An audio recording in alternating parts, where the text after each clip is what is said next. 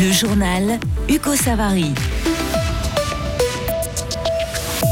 La justice fribourgeoise n'a pas pu remonter la piste de la cocaïne de Romont. L'enquête est temporairement suspendue. Les diocèses suisses tremblent après la publication d'une étude sur les cas d'abus sexuels. Et c'est un petit parti au niveau suisse, mais qui a de l'ambition, le POP. À qui étaient destinés les 500 kilos de cocaïne trouvés sur le site Nespresso à Romont Le ministère public fribourgeois ne le sait pas. Il annonce aujourd'hui avoir suspendu ses investigations après une enquête approfondie. Plusieurs questions restent en suspens, mais une chose est certaine, Léo Martinetti. Ce qui est sûr, c'est que la cocaïne trouvée en mai 2022 à Romont n'était pas destinée à Nespresso. Le conteneur a quitté le Brésil en mars avant de transiter par la Belgique et arriver en Glane. Selon le communiqué du ministère public fribourgeois, la marchandise aurait certainement dû être déchargée entre Anvers et Romont. Il s'agit donc d'une erreur. On ne sait pas non plus quand et où la cocaïne a été chargée dans le conteneur. Aucune personne impliquée dans cette affaire n'a pu être identifiée. Un constat qui n'étonne pas forcément Philippe Barboni, procureur en charge du dossier. Au départ, on a tout de suite imaginé que ça pouvait être une des hypothèses, mais on n'était pas à l'abri d'avoir euh, éventuellement une implication de la part de personnes qui étaient directement, euh, je dirais, employées par Nespresso ou par des sociétés avec lesquelles Nespresso pouvait travailler pour euh, l'importation du café. Mais cet élément-là n'a pas pu être rapporté et on n'a pas de doute qu'il y ait des connivences internes qui auraient pu euh, intervenir. Les investigations sont donc provisoirement suspendues. Elles pourraient reprendre si de nouveaux éléments sont apportés au dossier. Merci Léo et précisons encore que des investigations sont toujours en cours au Brésil. La pression augmente sur les différents diocèses suisses suite aux révélations sur les cas d'abus sexuels dans l'Église catholique. Le père abbé de Saint-Maurice, qui est mis en cause dans l'enquête préliminaire ordonnée par la conférence des évêques suisses, suspend sa charge jusqu'à la fin de l'enquête qui devrait se terminer en fin d'année. Selon les chercheurs ayant travaillé sur l'étude, de nombreux documents ont été détruits dans le diocèse de Lugano cette fois-ci.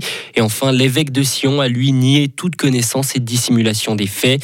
Il a néanmoins annoncé se retirer si l'enquête le mettait en cause. Le parti ouvrier populaire mise sur le thème du pouvoir d'achat pour convaincre les électeurs. Il a dévoilé ses ambitions aujourd'hui à Berne pour les élections fédérales du mois d'octobre. Le POP lance près de 80 candidats dans 6 cantons. En Suisse romande, il a déposé des listes dans les cantons de Genève, Vaud, Neuchâtel et Le Valais. Le parti espère conquérir de nouveaux sièges au Conseil national. Pour l'instant, il n'en a qu'un seul. Le Neuchâtelois Denis de la Russie est leur représentant, mais le POP estime avoir sa place à l'Assemblée fédérale. Denis de la Russie. Ce parti, je dirais, qui a envie de transformer encore et toujours la société.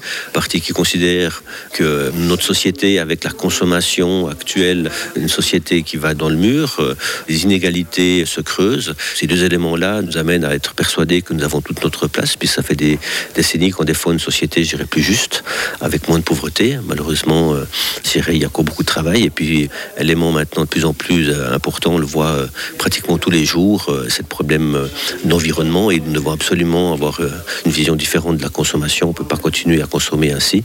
Sinon, euh, je crois que la planète va nous rappeler sévèrement euh, que nous exagérons. Le POP se distingue aussi des autres partis par son engagement pour la paix. Il refuse catégoriquement toute adhésion à l'OTAN et toute exportation de matériel de guerre. Ce n'est pas une nouveauté, mais la Suisse manque de médecins. Le Conseil fédéral va devoir présenter des solutions concrètes pour pallier à ce manque dans toutes les régions du pays. Le Conseil des États a adopté un postulat en ce sens. Pour son auteur, il est urgent de remplacer toute une génération de médecins qui partent à la retraite. Il faut peut-être agir au niveau de l'examen d'admission en médecine ou sur les moyens pour orienter les jeunes médecins dans les régions sous-dotées. Les procès, le, le, procès pour les émeutes de Brasilia a commencé aujourd'hui. La Cour suprême juge des partisans de l'ex-président d'extrême droite Jair Bolsonaro. Ils sont accusés d'avoir saccagé les lieux de pouvoir à Brasilia le 8 janvier dernier.